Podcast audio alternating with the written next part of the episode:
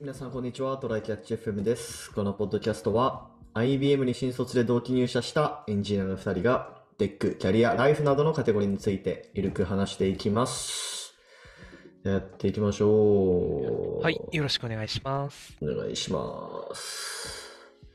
割と最近のニュースで、あの、はいまあ最近でもないか。あの、NISA が改定されると。新 NISA が出ますね。ね、なんかうん、金額とか有効期限が違うんだよね、確か。そうそうそうそう。まあそもそもね、前のあの NISA の仕組みが、まあまあ面倒いというか複雑だったので、うんまあこれを簡素化して、まあ NISA を始める人を増やすっていう目論見みだと思うんですけど、うん。うん。ちょっと軽くどういう、こう修正がされたかっていうのを見てみると、そもそも併用できるようになったんだよね。もともと積み立て NISA と NISA? 一般 NISA ってうんあったけど、それが併用できるようになったっていうところ結構でかくて、うん。で、あと、その、もともとのやつは、えっと、その非課税期間っていうやつがあったんですよね。一般 NISA は5年で、えー、積み立て NISA は何年だっけ ?20 年とかだっけ20年だね。うんうんうんうん。これが無期限になると。うんこれは結構すごいよね。そうだね。なんか最初の年、あんま分かんなかったのと、ちょっと冒険してみるかと思ってさ、うんあの、いくつか株を買ったんですよ。あはいのはいはい積。み積み立てじゃない方でね。うんうん。で、ちょうどね、そろそろ5年、あ、そろそろ5年ではないか。もっと全然最近かも。はいなはんかいねはい。 2020年か19年ぐらいに買ったんだよね。うんうんうん確か。だから、なんか、あれ、切れるのいつかなとか考えなくてよくなるの、嬉しいそれはかもしれないね。、いいよね ね。そうそう。まあ、僕は積み立て NISA で、まあ、あれ年間40万積み立てれるんだよね。積み立て NISA って。うんまあだから月換算すると、えーっと40割る12だから、まあ3点ちょい万、3, 3万3300みたいな感じだったと思うけど、えーっと、それが、えーっと、積み立て NISA プラス一般 NISA で積み立てれるようになるから、えー、120万まで増えるんですよね、確か。一般 NISA が80万とかだったかな。うん 積み立てだけで確か120いけるんだっけで、いや NISA は別枠あ、すいや、あじゃない。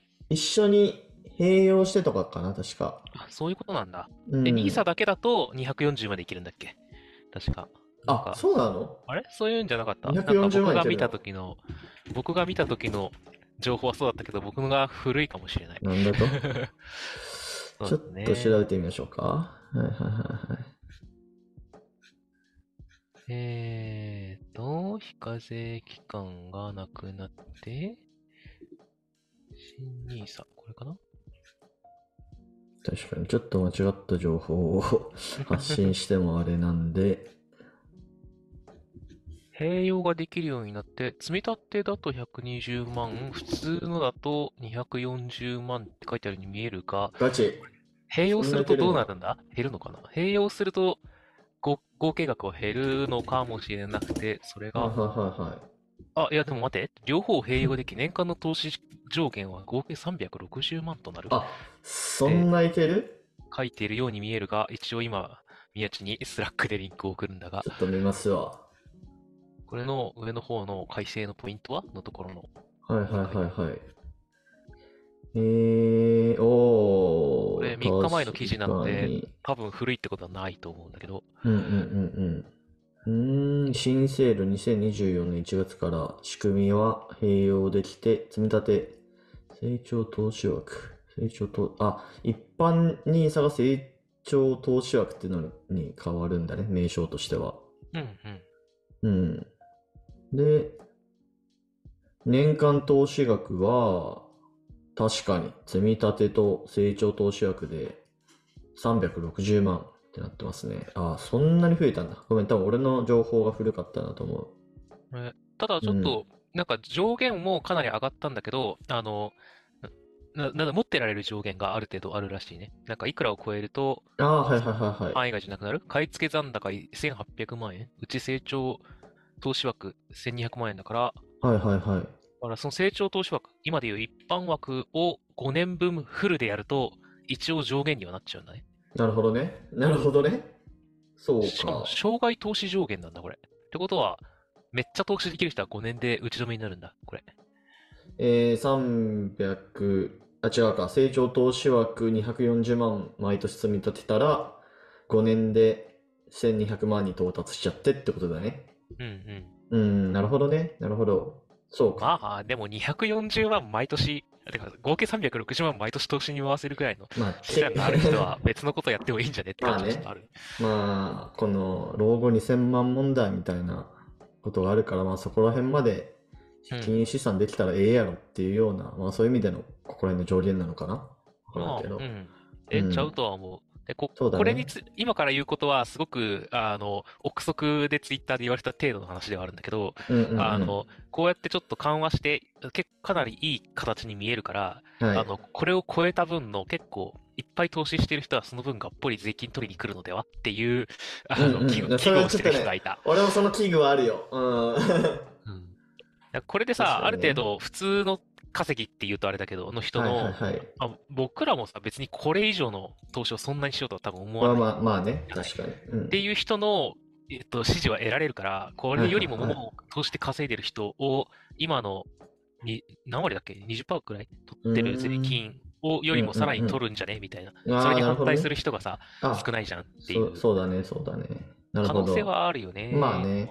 まあでも、俺今、そ、それこそ、あのー積み立て NISA で3万積み立てて、でもうがっつりもう課税される枠で7万くらい積み立ててるんですよ、月。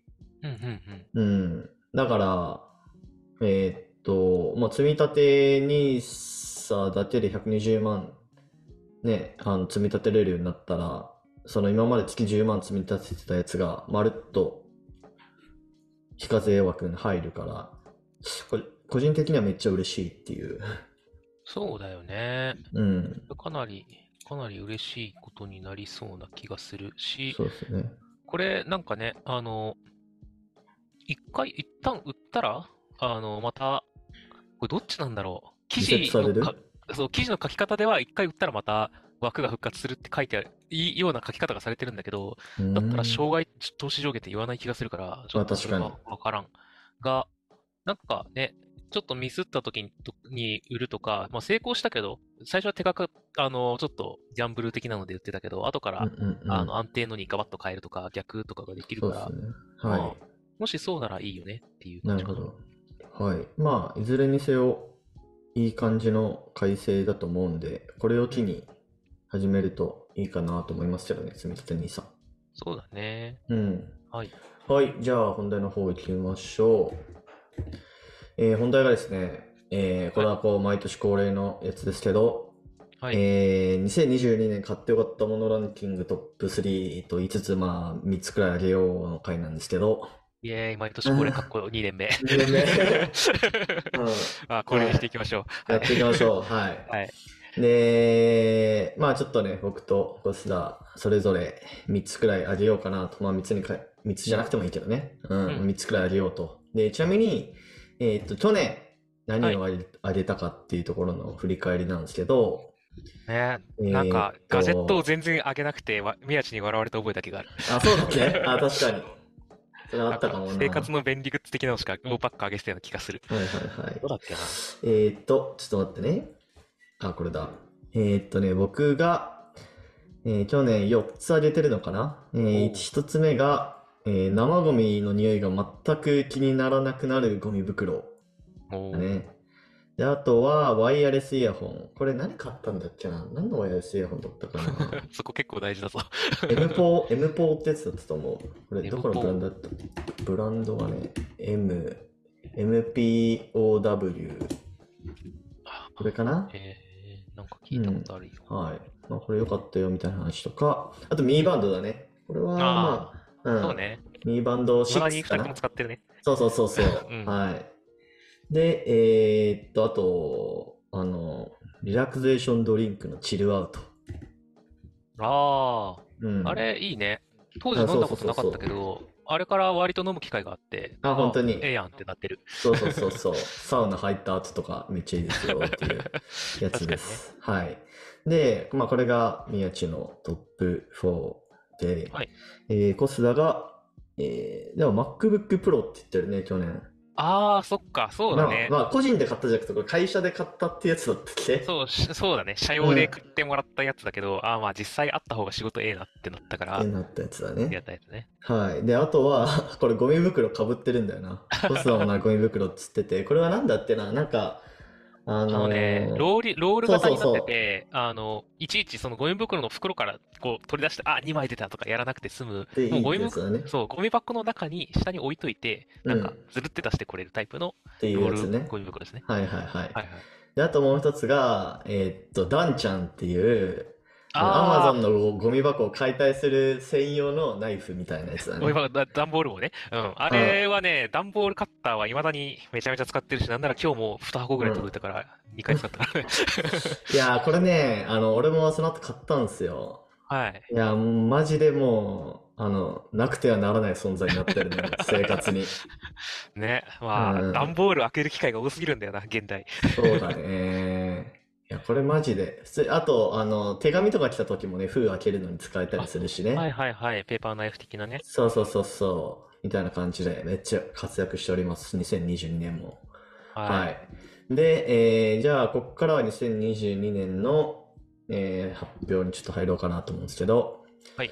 じゃあ、コスターからちょっと発表してもらおうかな。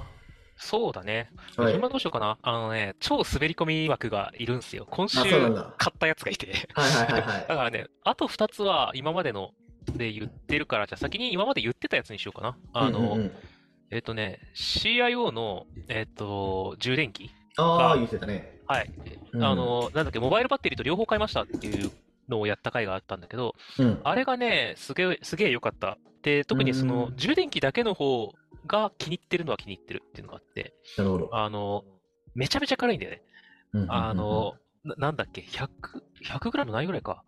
なんだけどお、ーあの、はいはいはい商品名で言うと、えっ、と、CIO ノバポートトリオ 65W ってやつで、なので、ノバポあーのト、トリオ65ワット。はいはいはい。すぐ出てくるわ。 65W なので、えっ、と、もう MacBook Pro。 Mac は僕ね、そうね、充電できる13インね。チ、13インチ、14インチぐらいまではいけるのかな僕13インチだから、えっ、と、ちゃんと急速充電ができます。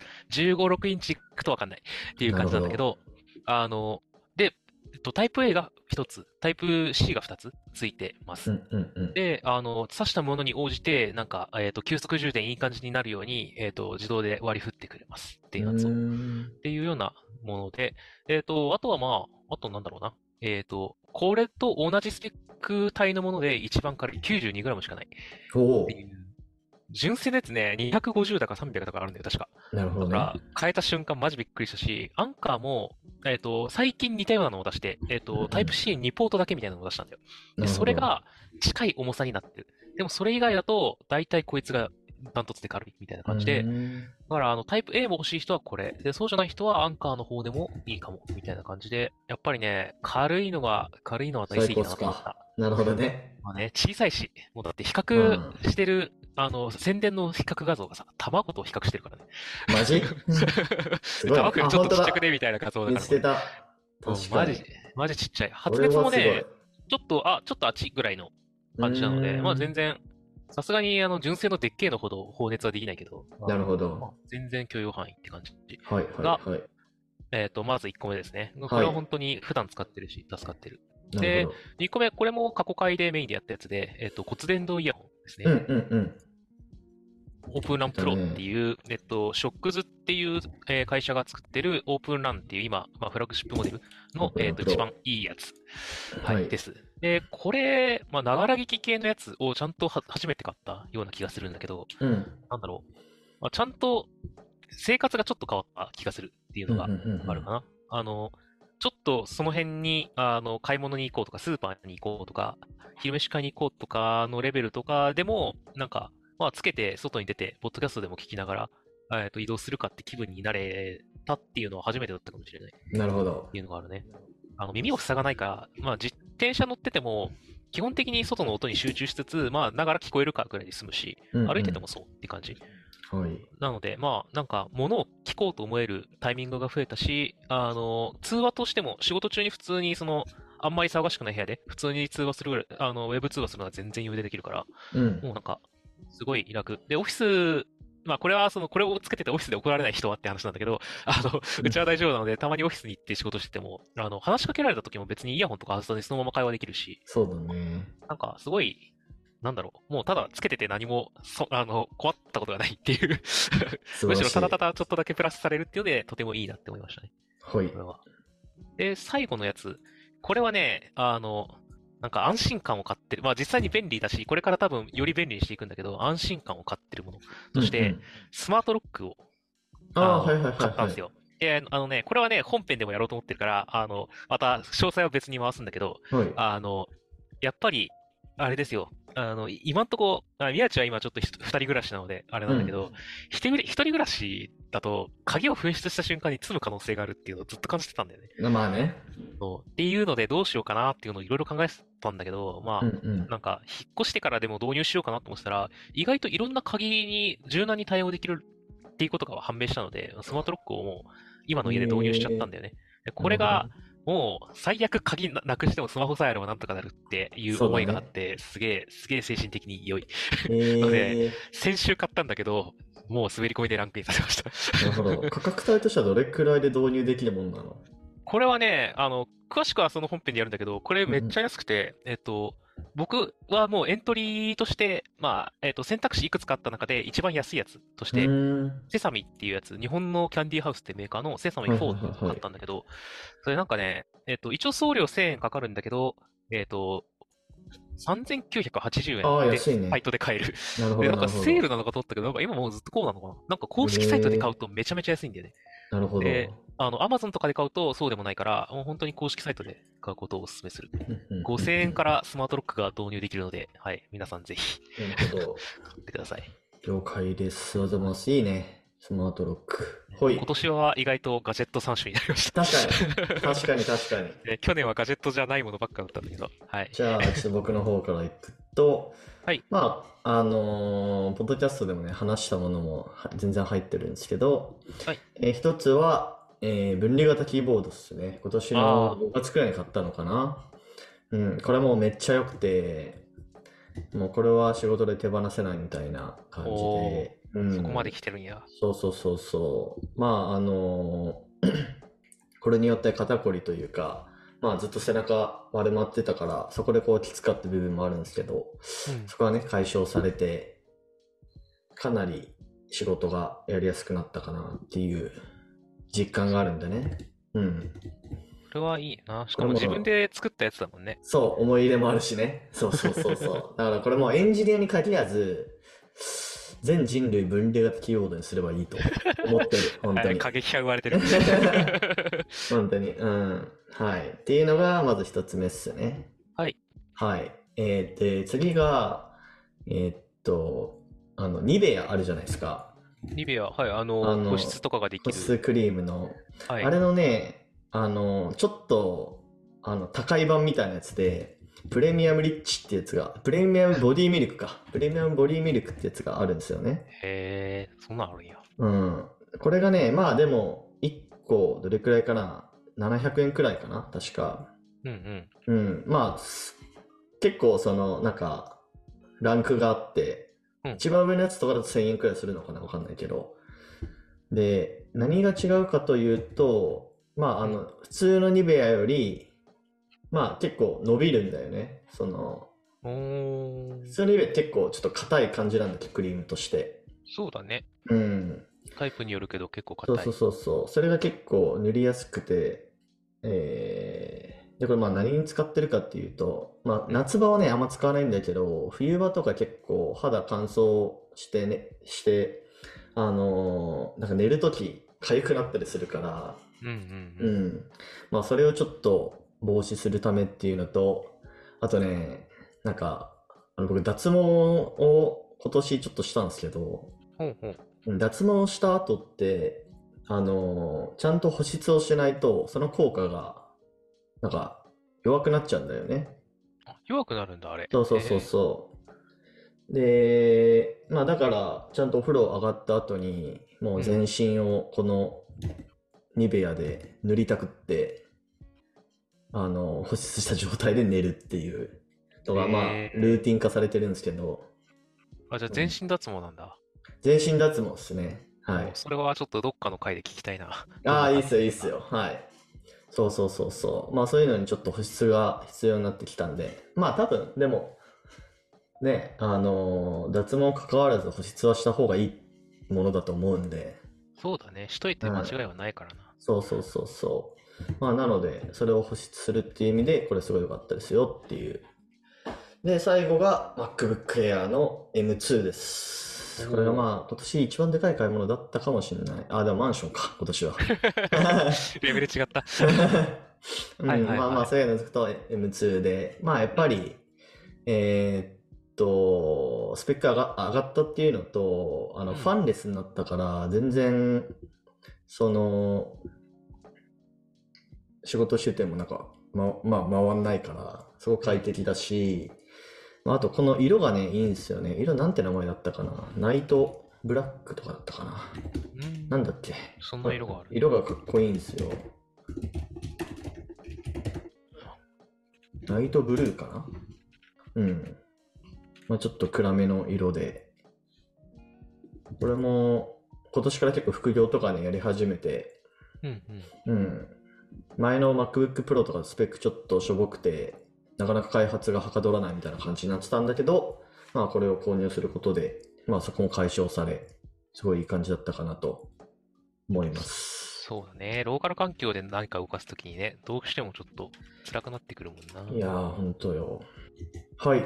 で、それで最後が、これもね、結構最近なんだけど、うんえっとね、冷凍食品をちょっとあげようと思って、ほうほえっとね、日清のうんザ・ハンバーグっていうう。やつ、なんかね、このザ・何々シリーズっていうのがあるらしく、うん。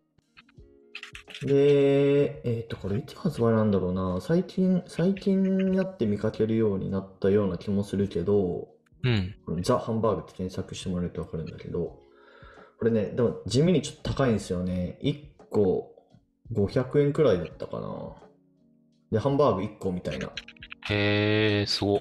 そうそうそうそう。で、味としては、えー、ニンニク、ニンニクと醤油ソースみたいなやつなのかなちょっと和風っぽい味で、あ、これ、もしかしてザ・チャーハンと同じシリーズそうかそうそうそう、ザ・チャーハンもあるし、あとね、これのシリーズで他にめっちゃうまいなと思ったのが、あのシューマイのやつかなザ・シューマイっていうのかなへえ、それを食べたことないな。チャーハンだけね、ちょいちょいスーパーで見せたから一回食ったことあるわ。結構うまかったそうそうそう気がするそうこの黒黒いパッケージでさ黒い黒地になんか金の文字でね、めっちゃいろんな説明を入れた上でのそザ・うそう丸そう々。そういやーこのシリーズシュウマイのね。方はね豚のあふれる肉汁にエクソージャンとなんだこれなんて読むんだんネギに油って書いてなんて読むんだってこれ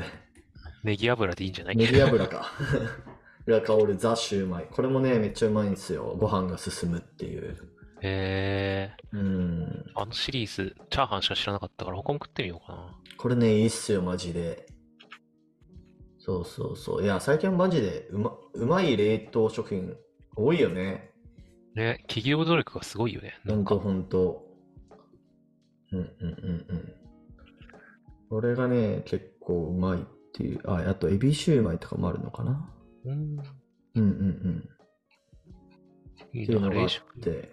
最新の冷食、もうちょっと試してみるか。うん、スーパーとか行くとね、めちゃめちゃもうバリエーションが多分数年前と比較にならないくらい増えてるから、うん。ね、もうそれこそこれもコロナによってこうそうだよね。進化を促進された領域の一つだと思うけどう売れ筋だから作れ作れっつってな。そうそうそう、うん、これはねおすすめなんでぜひ食べてみてくださいという おー感じでしたはい、はいという僕はまあなので4つだね合計はうんはい、でコスダがえーっとなんだっけ三つかな3つかえーっと、充電器とえーとこちらのイヤホンと、スマートロック。スマートロックね。はい。で、ちょっとスマートロックはね、次回、ちょっとは深い、掘りして詳しく話しねま。しょう。はい、はいじゃあ、終わりましょうか。はい。はい。では、こんな感じですね。週2回のペースで配信してるので、 Apple Podcast もしくは Spotify でお聞きの方はぜひ、えーフォローとレビューお願いします。では今回も聞いていただきありがとうございました。ありがとうございました。またねー。 And now, a short commercial break.